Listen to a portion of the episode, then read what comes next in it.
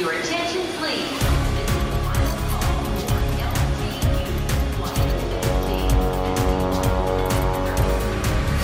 A hora dos portugueses. Nasceu na Figueira da Foz e, ainda criança, corria o ano de 91, emigrou para o Luxemburgo, por onde ficou até ao limiar dos anos 2000, altura em que regressou a Portugal para estudar. Formada na área da infância, Karina Mineiro iniciou a sua vida profissional no Grão-Ducado na área da restauração. Setor onde, mais tarde, viria a conquistar uma ambição antiga. Fui trabalhar inicialmente para café, eh, no primeiro ano. No segundo ano, fui como gerente. Ou seja, quando eu vim para aqui, eh, eu chamo a minha mãezinha adotiva, porque tenho uma senhora que, que me ajudou muito em Portugal. E então ah, ela disse assim: Ah, ai, agora vais para lá. E então, eu disse: Ah, não te preocupes, eu para o ano já venho aqui com um bom carrinho. Para passar nessa altura era ter um bom carro. E, e sim foi, o ano a seguir tinha um bom carro. E ela disse assim, começou-se a rir, e ela disse, mas tu és demais. E disse, tudo aquilo que eu digo é para se escrever e se ler. Eu não digo em vão. Eh, E ela, tem agora, que é quais são os teus projetos? Eu disse, eu quero ser gerente. E foi, um ano a seguir eu era gerente administrativa de um café. Nesse mesmo ano ela disse-me assim, então, e quais são os teus novos projetos? Eu disse, quero ser patroa. Eu quero ter o meu próprio estabelecimento. E foi. Apesar de bem-sucedida, com a maternidade surgiu a tomada de uma decisão importante: reviver a sua formação de base e dar aso a uma nova atividade focada na população sénior.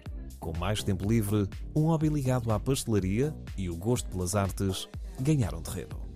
Então optei por eh, deixar a vida de café e comecei a procurar, dentro dos meus estudos, que nunca, durante 10 anos não, não exerci a minha profissão, que sou auxiliar de infância. Aqui tive a equivalência de auxiliar de vida. Trabalho num lar de idosos, na parte de demência, uma parte um bocadinho difícil, estou lá quase há 10 anos. Ahm, os bolos surgiram uma média de, de há 6 anos atrás.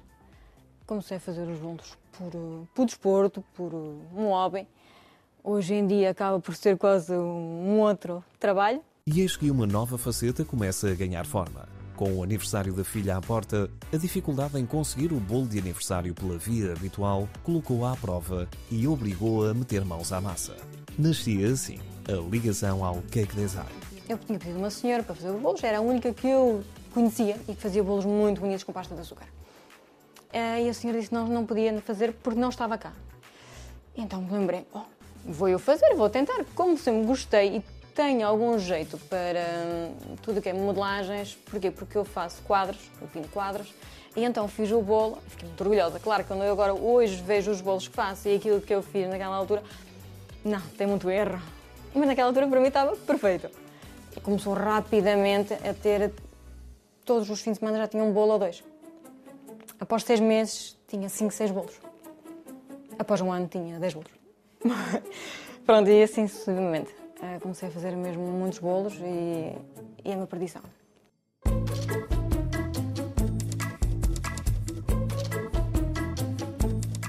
Um passatempo que, nos dias que correm, concilia com a profissão e com uma atividade independente como decoradora de eventos.